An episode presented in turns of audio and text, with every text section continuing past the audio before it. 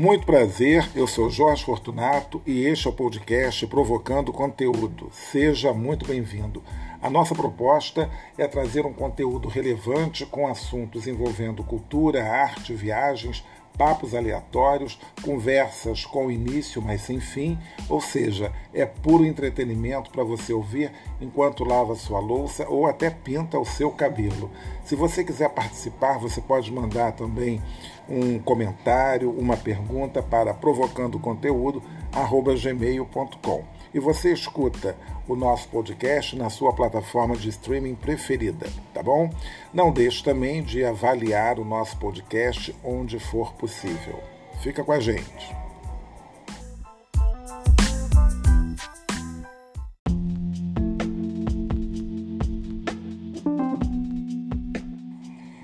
E mais uma vez, seja muito bem-vindo ao podcast Provocando Conteúdo, comigo, Jorge Fortunato, que chego aqui mais um domingo para a gente bater aquele nosso papo, a nossa crônica de domingo. E por falar em crônicas de domingo, eu estou aqui sempre me lembrando, né, fazendo assim uma, uma verdadeira sessão nostalgia para os domingueiros e, é, por falar em crônica, eu queria falar de, de um assunto que veio, acabou assim, está fresquinho aqui na minha cabeça.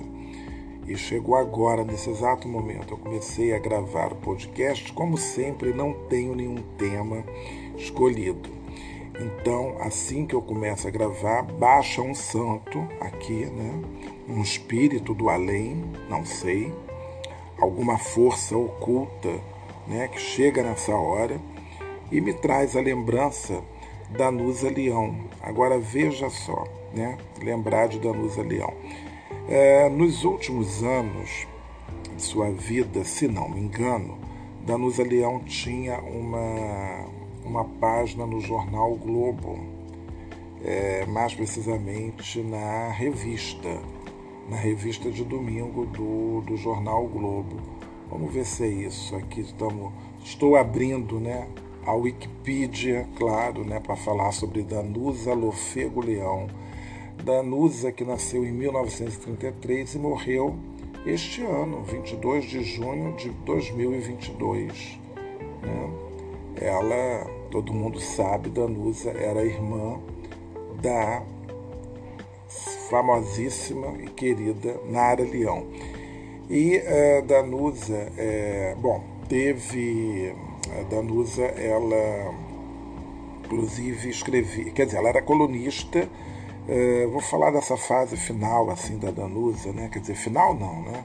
Uh, eu nos anos 90 trabalhei um período no Jornal do Brasil, não como jornalista, bem que eu gostaria, né? mas não era jornalista. E, uh, enfim, e uma vez até encontrei com Danusa Leão no, no elevador, assim, muito rapidamente.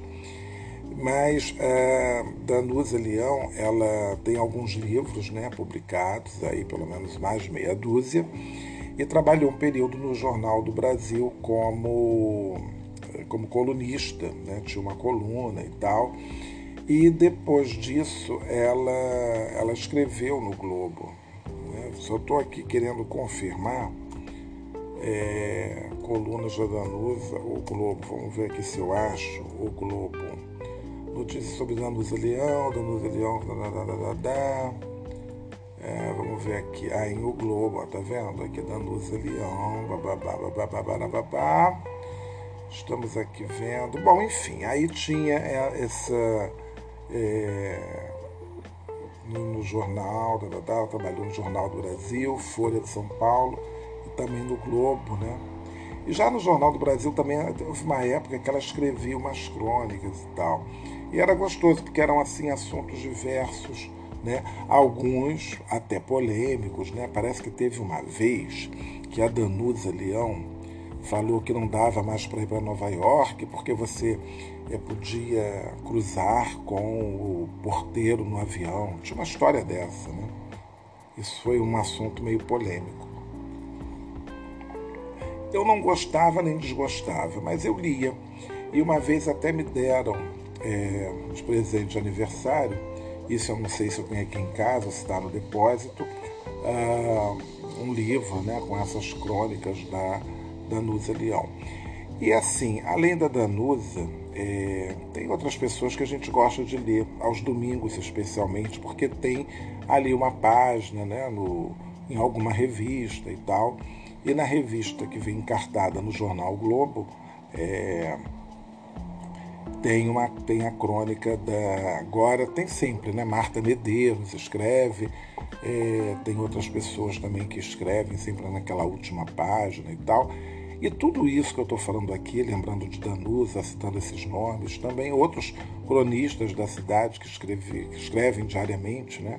Pelo menos o Jornal do Globo era assim, né? no, quando tinha o segundo caderno, acho que ainda tem. Eu parei de ser assinante de jornal desde a época da pandemia, do início, porque achava que os vírus iam estar ali no jornal. Fiquei todo fiquei todo preocupado com isso. Aí fiz uma assinatura é, virtual, mas realmente não sei vocês, mas eu não tenho a menor vocação para ficar lendo é, nada assim no computador que não seja de repente um outro tipo de pesquisa, né? Mas jornal, né? O jornal é preciso, jornal, revista, você ter aquele contato com ele. Eu, eu, eu vejo dessa maneira. Porque é muito ruim, né? Você ficar. E não, não tem, quer dizer, o, o jornal é aquela coisa tão bacana que você pega e leva ali para a praia, aí fica naquele duelo né, do vento, da areia, lendo o jornal, já fiz muito isso. É, uma revista, é bom manusear né, a revista, ver as cores, né, sentir o papel, o próprio cheiro, né, enfim, tem, tem essa coisa. Né? que no, nesse mundo digital, virtual, você não tem. Então, eu até hoje, para vocês terem uma ideia, eu comprei um Kindle e até hoje eu não consegui me adaptar ao Kindle. Aí eu falei assim, bom, talvez porque eu não tenho a capa. E com uma capinha isso vai me dar uma, né, vou ter mais segurança. Segurança no sentido até físico, assim, né, segurar, vai ficar mais fácil, vai ficar melhor. Nada, comprei a capa, tá aqui, tá guardado e foi uma coisa inútil, quer dizer, não inútil, mas eu ainda não consegui me adaptar, eu não consegui me adaptar ao Kindle, a essa modernidade de ficar lendo, né? No tablet eu, eu até lia, eu cheguei a ler dois livros no tablet, numa boa, talvez por ser maior e tal, né? Mas a luz do tablet também incomodava, então eu comprei o Kindle porque se adaptava melhor com essa questão da luminosidade, mas Acho que eu comprei um modelo que é muito pequeno, quer dizer, o normal, né? Porque tem um outro que é um pouquinho maior. Mas era muito mais caro, como tudo, né? Então eu fui naquele mesmo, comprei numa dessas promoções aí de Black Friday, ou uma promoção que teve da Amazon. E aí eu. Uh, mas até hoje não parei assim. Mas é uma questão né, a ser resolvida, porque também não dá para ficar comprando muitos livros, embora, embora eu agora aí nos últimos meses eu tenha adquirido, eu comprei um livro que ainda não comecei a ler, inclusive estou passando os olhos aqui na bancada que está muito desarrumada, por sinal, e é, não estou achando aqui o livro. Deve estar em algum lugar, em algum canto, espalhado por aí e é um livro sobre o Rio de Clarice Lispector, que eu quero muito começar a ler logo. Comprei um outro também sobre crônicas, é, falar nessa coisa dos cronistas, né? do Lima Barreto, que quero descobrir muita coisa do Rio de Janeiro, lendo de um Rio de Janeiro que não existe mais, né? evidentemente, porque tudo mudou nessa cidade, né? desde Lima Barreto para cá e está mudando né, o tempo todo, tudo muda, muda tudo sempre. Mas eu agora, como lembrei dessas coisas todas, das crônicas e tal, então até e falar mesmo do hábito, né, da leitura do jornal, que eu parei completamente. Não sei se um pouco desanimado com as notícias, não sei se porque a internet tudo é muito rápido, né? Quer dizer, o jornal, quando você pega o jornal do dia seguinte, né? É, ou, por exemplo, hoje, hoje sabemos todos, imediatamente a gente sabe de tudo. É, eu estou gravando esse programa hoje, exatamente hoje, domingo, que é dia 11 de setembro. Aliás, nunca mais, né? Nós vamos nos esquecer do 11 de setembro, aquele malfadado dia.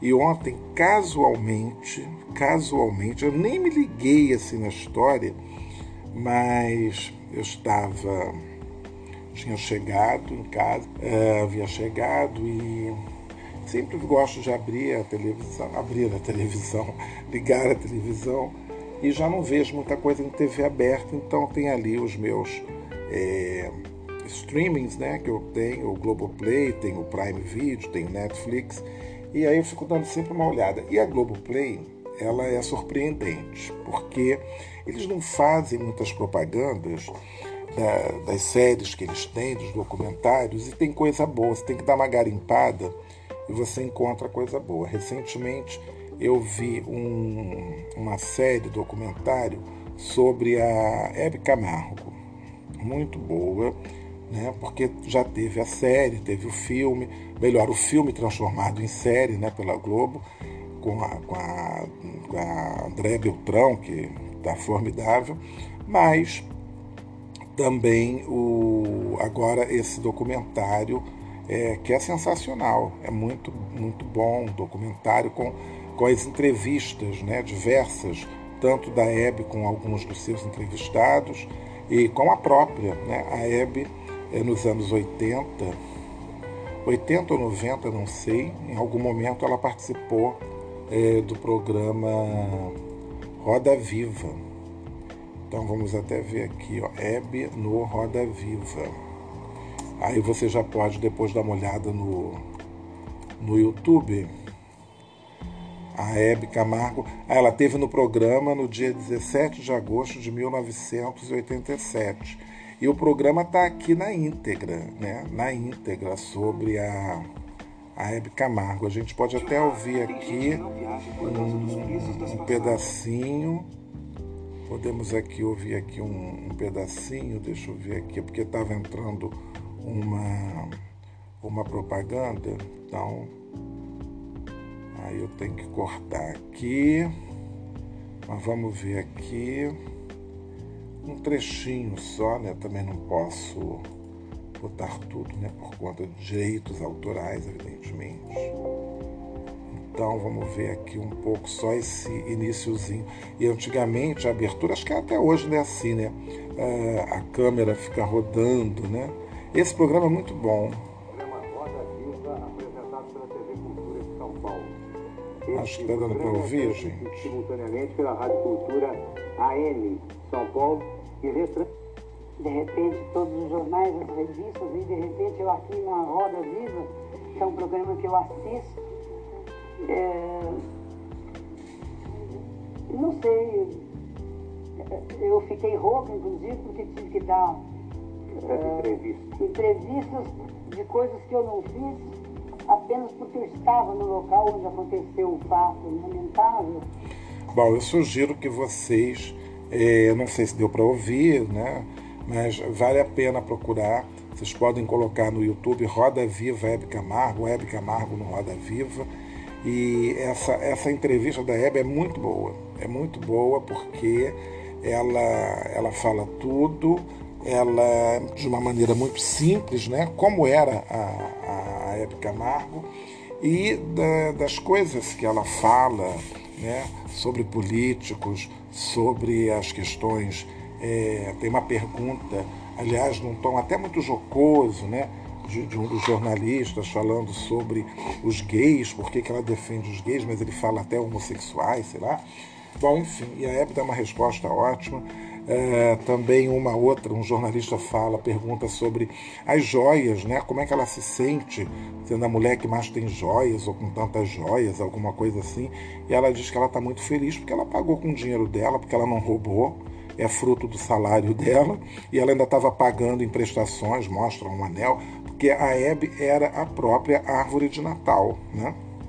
Chegava, já brigava. Então, Sempre eu assistia ao programa da Hebe Camargo, é, isso lá nos anos 90. Anos 80 não, nem tanto. Nos anos 80 eu vi, quer dizer, até uma determinada idade acho que eu ainda vi televisão. Depois é, a minha vida né, de pobre era terrível, né? Porque eu tinha que trabalhar, tinha que estudar, então não tinha tempo para ver televisão. E eu acho que foi assim até terminar a faculdade. Aí depois, depois, quando eu fui morar sozinho, também relutei ainda um pouco em comprar televisão, coisa e tal. Eu achava tão assim, sei lá. Eu ouvia rádio, ouvia música, lia, acho que eu lia até mais. Mas aí acabei comprando uma televisão, já contei isso aqui em algum episódio. Aí comprei uma televisão que era caríssimo ainda nos anos 90. Aliás, esses aparelhos todos que a gente tem hoje em dia em casa, com tanta facilidade, né? tudo, aliás, é, isso nos anos é, 90, até os anos 90, era muito difícil. Quer dizer, não era muito difícil, você comprava, mas era muito caro. Era super caro e você tinha até em algumas lojas aqui do Rio de Janeiro o uh, como se chama, como se chama, consórcio. Gente, a minha televisão, vou repetir isso, né? Mas tem gente que está chegando agora, né? Não conhece, então não sabe das histórias, não ouviu os outros episódios, os 300 mil episódios. E é, essa televisão, que era uma televisão de 14 polegadas, é, de uma marca, era sempre Toshiba, não esqueço, e com, é, como é que é o nome? Com controle remoto, né? que era mais caro. Olha que situação. Você podia comprar uma, uma televisão sem controle remoto, era um preço. Com controle remoto, era outro preço. Óbvio, né? Eu optei por controle remoto, porque eu falei assim: ah, vai dar preguiça. Eu vou estar deitado e aí eu não vou querer levantar para trocar de canal. Porque tinha isso, né? Antigamente você tinha que levantar, trocar de canal, né? aumentar, regular, acertar, fazer acontecer. E aí eu, enfim, tenho a bendita da televisão que eu fiz com consórcio, né? e você dava lances. Era uma história muito doida. Ou às vezes você era sorteado e aí, mas eu tava, eu sou sempre muito ansioso, então teve uma vez que eu dei sete lances e aí ganhei a televisão, aí foi tal, entregou, a coisa toda. Bom, mas enfim. E aí eu assisti ao programa da Hebe na, na época, passava no SBT, né? No SBT. Tinha, ela tinha dois programas, ela tinha um programa de entrevistas é, que era aquele do sofá e tal, e tinha um outro que ela é mulheres, mas esse durou pouco tempo. É, eu lembro de uma, de uma edição até que estava a Rosana Garcia, nunca mais esqueci disso, não sei porquê. Rosana Garcia, a eterna narizinho. E a Hebe sempre muito divertida, né? sempre muito polêmica também, enfim, né? E a, a Hebe nessa entrevista ela fala é, de tantas coisas, né? De, de, uma jornalista, ela fala da Cora Ronay, que eu achei que Cora Ronay houve um tempo que era comentarista ou crítica de TV e tal, aí desceu a, né? Falou que o programa da Hebe era fútil, falou uma série de coisas, né? Enfim. E aí ela rebate ali, ela vai se defender e tal. Mas a Hebe é uma pessoa que depois a gente fazendo ali uma análise e vendo todo, tudo que está no documentário, ela recebia as pessoas, como eu falo, de A a Zinco. Ela, todo mundo ia no sofá da Hebe, para os artistas era excelente, né? E passaram ali políticos, é, ela entrevistou. Tem, tem uma. E ela também ia em alguns programas, ela foi no programa da Globo, no TV Mulher, ser entrevistada pela Marília Gabriela. E tem depoimentos da Marília Gabriela, da Cidinha Campos, é, dessas apresentadoras hoje de televisão, né? E ninguém chega realmente porque aos pés da Época Camargo, porque a Época Camargo era é, uma pessoa de um carisma assim absurdo, entendeu? É, tanto que essas pessoas assim elas sempre vão atrair né, é, os seus apoiadores, né, as pessoas que gostam, os seus fãs e os haters, né, que são as pessoas que não gostam vão falar mal. Mas ela vai estar sempre em evidência, né, falando bem ou mal, Talieb, absoluta rainha da televisão brasileira, isso até hoje. Então você não tem no Brasil de hoje nenhuma apresentadora ou até mesmo um apresentador que tenha esse carisma, entendeu? Que seja essa figura, né? Porque é espontânea. Eu acho que são exemplos, né? Por mais que a gente não goste ou goste muito, né? Mas são os exemplos de pessoas que sabiam se comunicar, né?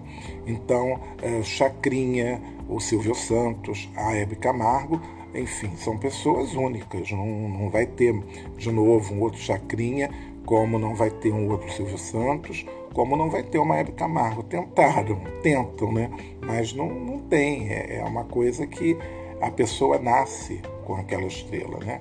E a Hebe, que começou a sua vida sendo cantora, né? E depois foi para a estrela do rádio, essa coisa toda, fazia muito sucesso lá em São Paulo, depois é, fez sucesso aqui no Rio de Janeiro, porque tinha uma coisa, a televisão no início não era nacional, né?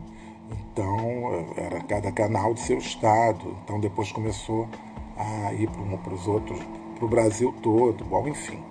Mas não vamos também ocupar mais tempo aqui falando só da, da Hebe Camargo. É porque eu, eu entro aqui no, na internet, vendo, vendo coisas, e aí as, as ideias vão pipocando, né? Mas, enfim, então estou falando isso da. Comecei a falar da Hebe porque eu me lembrei, porque ontem eu vi, estava falando de 11 de setembro, fui parar na Hebe Camargo. Mas é, por que isso? Porque no, nesse, nesse catálogo, né, digamos assim, da Globoplay, aí estava lá, né, escondidinho ali, um, uma história do Osama Bin Laden. Mas eu nem me toquei ontem, sinceramente, quando eu comecei a assistir, eu não me toquei que já era véspera do 10 de setembro, né? Então tudo a ver com Osama Bin Laden. Então lá fui eu dar uma olhada na vida do Osama Bin Laden. Mas não vi tudo, porque eu acabei dormindo. Afinal de contas, eu me canso também. Então não é mole você andar o dia inteiro, né? E ontem além de caminhadas, mas foi uma caminhada legal, porque foi um encontro com uma, com uma amiga que era virtual e passou a ser real. É, bom, enfim, e aí eu é, mas tive que ir ao aeroporto no final do dia, voltei, estava assim já meio cansado, né? Enfim, bom. E aí acabei adormecendo, não vi tudo, vou começar a ver de novo, né? E tem depoimentos diversos, né? De amigos de infância, né, de pessoas que fizeram parte do grupo do, do, do Osama, né, Osama Bin Laden. E, enfim, é uma coisa que eu não sabia, ele perde o pai com 9 anos de idade, aí torna-se aquele menino muito introvertido e tal, e tendo um grande apoio da mãe. Agora, o Osama, quer dizer, o lado da mãe dele, né, que é de origem síria, era até mal visto pelos islâmicos, né, pelos muçulmanos em geral, porque era um lado assim mais, eh, digamos, liberal, né? Então, o próprio Osama ele foi criado dessa maneira, né? Convivendo com meninas e meninos e a mãe dele, enfim, é, sempre muito apoiadora, é, mas assim querendo que ele trilhasse tipo um outro caminho, né? É, bom, e ele depois por alguma influência, né, ele começa realmente a ficar um cara mais, digamos assim, radical, né? E aí a gente já sabe o resto da história, mas eu acho que vale a pena é, dar uma conferida. E ainda navegando aí nesse mundo das séries, já estreou na Netflix a quinta temporada de A Rainha do Sul com a Alice Braga que vale muito a pena assistir, quem não assistiu. É, bom, é uma série é, que fala de narcotráfico, essa coisa toda, e é muito interessante. A trama toda é muito boa, a trajetória da Teresa, né, que é uma mulher muito forte, né, e uma menina né, que sai de uma cidadezinha do México e de repente ela é dona de um verdadeiro império das drogas, é uma coisa de doido. A ascensão da Teresa Mendonça, Teresita. Mas a série, essa, a, bom, à medida que, a, tempo, que a, a, série vai num crescendo, né, tudo em cima, o foco é a Teresa, né? Então, é, de tudo que ela passa, a série é muito envolvente, ela me prendeu durante muito tempo e terminou a quarta temporada e veio essa, quer dizer, já estava, quando eu comecei a ver, porque estava no período da pandemia, né? Mas a, a, essa quinta temporada demorou, já filmaram, tá aí, parece que é a última, né? Eu acredito. Só que assim, é, é muito violento, né? Muito violento, mas vale muito a pena assistir. Quem começa a assistir depois não para porque você quer saber o que vai acontecer no episódio seguinte. É uma coisa de doido. Agora, É, das séries também, eu tenho uma lista, já falei, né? Tem uma lista enorme de, de, de, de filmes, de séries para assistir que está lá na Netflix. Eu não assisto absolutamente nada do que está na lista. Aí eu vou colocando lá na lista e não assisto. Eu acho que todo mundo faz isso. Quando eu abro, aí tem lá alguma coisa, tem alguma novidade. Aí eu vou começar a ver. Vejo o primeiro aí, né? Quando tem, ainda mais quando é uma coisa inédita, como é o caso dessa série é, alemã, e eu gosto muito quando tem essas produções europeias, né? E até por conta de ficar ouvindo a língua, eu acho muito interessante certos é, idiomas, então vale muito a pena. E aí eu comecei a assistir uma série né, e vi rápido, porque eu acho que eu terminei em dois ou três dias. Não, levei um pouquinho mais, que aí eu parei e tal. Bom, mas enfim, ela só tem oito episódios, vale muito a pena assistir, chama-se Cleo. A história da Cleo é o seguinte, ela era uma espiã né, de alto nível né, da, da Alemanha, no caso né, da, da parte oriental, né, porque tem aquela divisão, né, Alemanha Ocidental, Alemanha Oriental, e ela é detida, né? ela acaba presa por assassinar um empresário na Berlim Ocidental. Mas tudo isso amando né, lá do, do, do lado oriental, da Berlim Oriental. Então, ela é traída, imagina, pelo próprio avô, o avô que a cria, né, desde que ela é menina. Então, ela vai passar um período na prisão, só que ela é detida em 87 e o, o muro vai cair em 1989. E aí tem aquela revogação né, de todas as prisões né, daquele período e ela, é, ela ganha liberdade. E o que, que ela vai fazer? Né? Ela, ela acaba percebendo que ela foi alvo de uma grande conspiração, né? muito mais complexa do que ela imaginava. E a resposta desse mistério está numa, numa mala, uma mala vermelha, é muito engraçado essa coisa da mala vermelha.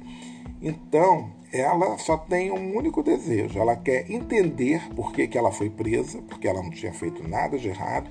Ela era uma espiã de alto nível, ela tinha feito já duas operações super bem sucedidas e ela acaba sendo presa.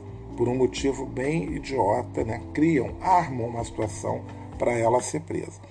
Então, ela vai correr atrás dessas respostas e ao mesmo tempo ela vem assim com faca nos olhos, ela quer se vingar de todo mundo. E aí não tem limite. E isso ganha, a, a narrativa acaba sendo, embora seja até em alguns momentos tudo de uma maneira até violenta, mas ganha um pouco de uma comédia. Né? A, as cenas em si acabam ficando um pouco até engraçadas. Né? Isso daí é que eu acabei é, sentindo porque no meio disso tudo, né, a gente conhece assim aquela cidade de Berlim, né, que está se libertando com a queda do muro, com, com, enfim. Então tem umas coisas assim como as cenas em discoteca, né? Tem um, um, dos amigos que é uma pessoa que ela conhece, que é um rapaz que vive no mundo da, da música techno. Ele é muito doido, é, parece que tem umas viagens assim, a gente não sabe se ele está drogado ou não, tem umas viagens doidas, é muito engraçado. E ela, a personagem, ela faz assim umas viagens assim de última hora, tudo né, em busca e vai correndo atrás de quem, fulano, porque com essa queda do muro e tal, aquelas pessoas que eram do outro regime começam a cair fora, né, para não serem presas, etc e tal, documentos queimados e tal. Então, ela vai atrás das pessoas, ela quer vingança. Então nessa ela acaba parando, ela vai parar, ela passa numa, numa ilha é, lá na Espanha, depois ela acaba indo parar lá no Chile, vai para o deserto do Atacama.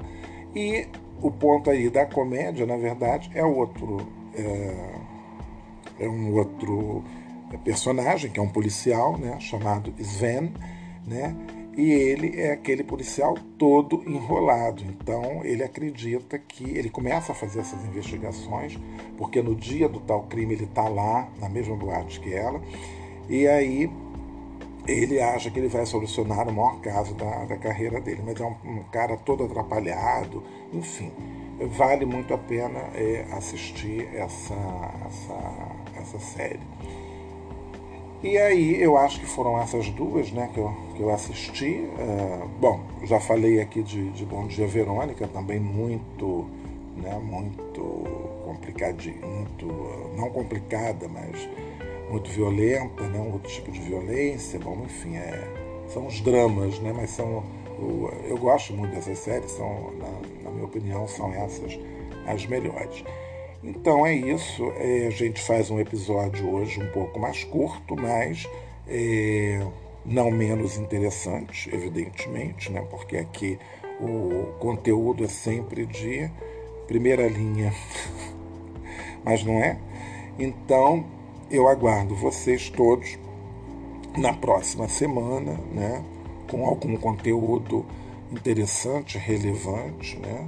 pensando sempre em arte, em cultura, em coisas da atualidade. Sim, claro, né? não vou terminar esse episódio. Evidentemente, vamos aumentar aí mais alguns minutinhos. Não posso me esquecer de falar, já que eu falei em séries, né? Eu acho que para quem não assistiu, esse é o grande momento de correr aí e começar a ver, a assistir The Crown.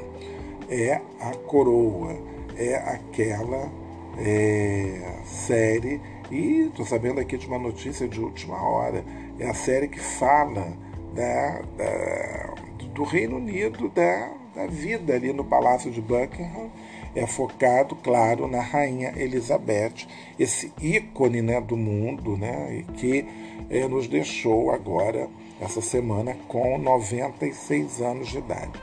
A, a, história da Elizabeth é, é sensacional, porque é, tudo acontece meio que por acaso. Né? Então, do nada, do nada não, né? por motivos que hoje todo mundo sabe, quer dizer, sempre, todo mundo sempre soube disso, o, o rei George, era é o George VIII, já nem me lembro mais. Bom, ele acaba tendo que renunciar porque é, ele, era, ele se casou, né, com, se apaixona por uma americana que era divorciada, e aí quem vai assumir o trono vai ser o pai da Elizabeth, que não estava afim de ser rei, não, não era para ele, ele inclusive era gago, era inseguro por conta disso. Bom, enfim, e aí Elizabeth, que era a filha mais velha, já passa imediatamente a ser ali, tá, né, a primeira na sucessão. Então, todos os o foco vai para Elizabeth, inclusive na sua própria educação. Ela já começa a receber um treinamento, né, um ensinamento. E aí o pai morre e ela vai ter que ser rainha já aí novinha, aos 26 anos de idade.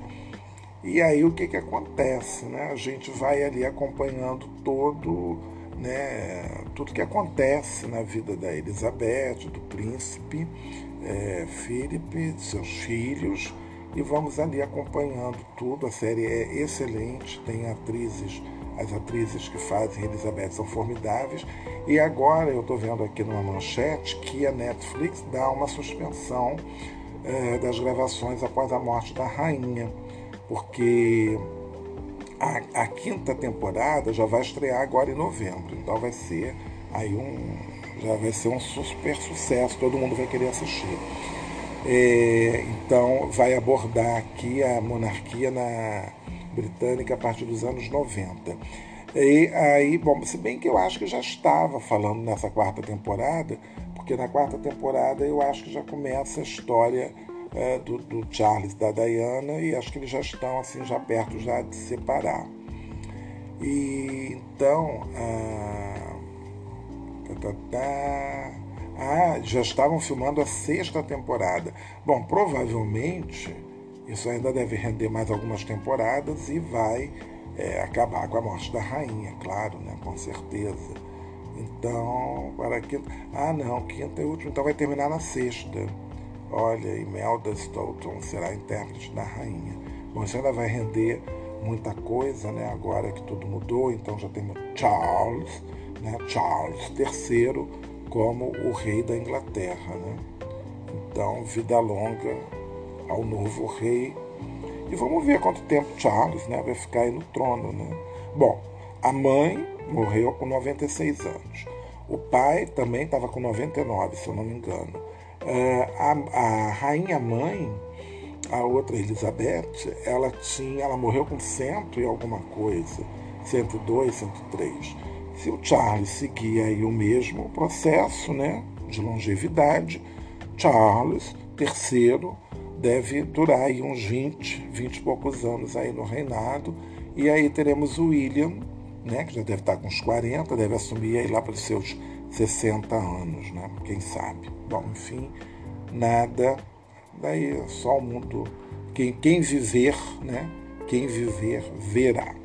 Então é isso, gente. Então, é, Elizabeth, é, cabe aqui falar umas coisas, né? Porque sempre né, fizeram muitas é, piadas com o fato de Elizabeth é, viver tanto, né, ter passado, né, passou por sei lá quantos, é, 14, 15 primeiros ministros, X presidentes da República, não sei o quê. Enfim, isso daí abriu uma. A internet é cruel, né? A internet é cruel.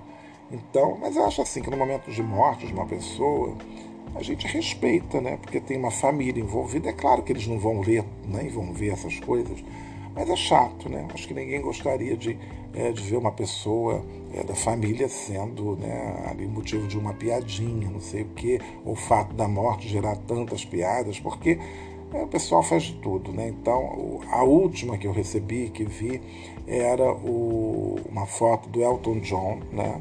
E aí seria, né, por enquanto, a rainha é, mais longeva da história da Inglaterra. O pessoal faz bastante piada com tudo, né? Mas enfim. É, mas Elizabeth era uma pessoa que, quer dizer, fez parte aí do imaginário de todo mundo, né? Porque, bom, 70 anos de reinado, desde que eu nasci, desde que eu começo a me entender por gente é, é, sempre falava-se muito da rainha da Inglaterra, não sei o que é a rainha da Inglaterra, e faziam aquelas comparações. Você pensa o que é, é a rainha da Inglaterra? O pessoal falava muito isso, né? E sempre a mulher mais rica do mundo é a rainha da Inglaterra, e tudo era a rainha da Inglaterra, não sei o que, não sei o que lá. Então a gente cresce, né, vendo, né? E depois a gente vai acompanhando mesmo, porque de todas essas famílias da monarquia, é claro que sempre tivemos aí um olhar para a monarquia é, britânica. E é quem né, gerou sempre mais assunto, mais fofoca e mais badalação, sobretudo, né, quer dizer, eu já acompanho a história, digamos assim, é, já via, sempre estava sempre no noticiário alguma coisa sobre a Rainha Elizabeth. Aí depois veio o casamento do Charles, o nascimento do William, do Harry, enfim, a separação. Então a gente estava sempre, sem querer ou não, a gente estava aí sempre de olho na família real britânica e vai continuar, né? Porque é, é o marketing, acho que, bom, a Inglaterra de uma certa forma também vive um pouco disso, né? Isso gera muitas visitas, né? e agora mais ainda, né? Então vocês aguardem aí como é que vai ser. Eu estou aqui com a minha caixa de e-mail e tem várias, várias, é, é, vários e-mails aqui de, de, jornais do mundo, né, que eu tenho, que eu leio e tal. Então, é, tá tudo aqui, todos eles com uma, com uma notícia sobre a Elizabeth, e isso desde a morte até hoje, né? Hoje mesmo já chegou aqui a Rainha Elizabeth da repressão homofóbica ao, ao casamento para todos. Né? Olha isso. Isso daqui tem bastante coisa aqui. Peraí, como é que é? Ah, não, daqui já é uma outra história. É um outro. É porque são tantos os, os sites, né, que eu fui me inscrevendo aqui e ali durante a pandemia em muita coisa. Já tinha uh, Le Monde, eu acho que eu tinha um outro que era o Le Parisien também, mas aí eu fui tirando uns e outros, mas o Le Monde continua. E tem um outro aqui que é sobre cinema, que é o Committed. E aí chegou agora essa newsletter aqui com várias informações importantes daqui a pouco. Mas eu nunca, eu nunca tenho tempo assim de ler tudo, né? Como eu falei, não gosto de ficar lendo nada do computador. Então às vezes eu leio assim rapidamente, né? Então é isso. Eu sou como saiu ontem o resultado num num joguinho que eu fiz lá no Museu da Manhã, que eu era um. Aí deu o quê? Que eu era um filósofo, É, como é que era mesmo, hein? Ah, me esqueci. Eu vou, deixa eu ver aqui para vocês, espera aí. Então saiu aqui no, no, no Museu da Manhã, é, você faz uns. Ele é todo interativo, né? Então tem uns joguinhos, algumas coisas que você faz sobre que tipo de ser humano você é, é que nacionalidade lhe cairia bem. Então eu fiz lá um, né, para saber que tipo de humano eu sou. Então o resultado foi o seguinte, que eu sou um filósofo fogo de palha, que eu circulo muito bem entre o real e o virtual. Isso é uma grande verdade, isso é verdade mesmo eu sou um entusiasta dos avanços da ciência, desde que não seja cobaia. A gente tem medo, né? A gente não quer ser cobaia. Mas, bom, tomei as vacinas, né? Tem sempre muitos projetos na cabeça, mas dificilmente os leva até o fim.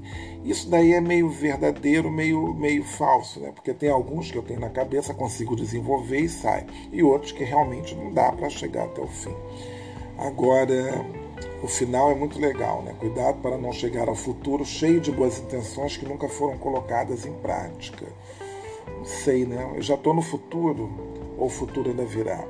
E tem um outro que eu fiz que, que era, era muito legal. Que tipo de nacionalidade me cairia bem? Então, aí você faz o teste, né? E foi muito curioso, né? Porque deu que eu sou 20% alemão. E esses 20% da Alemanha estão é, simbolizados pela cor amarela e pega metade da cabeça, ou seja, o meu cérebro é de alemão. 20% estadunidense, americano, né? Estadunidense. Então, tá na cabeça também, na boca, na parte de baixo, né? Pegando aqui nariz e até o pescoço. É, não, uma boa parte, é pegando nariz e pescoço, quer dizer, metade da cabeça e pescoço. E depois o resto do corpo, eu sou brasileiro. Então 20% alemão, 20% estadunidense e 60% brasileiro com a ginga do samba. E com esse festival agora aqui, eu termino finalmente o, o, o episódio de hoje. Um bom domingo para vocês e até semana que vem.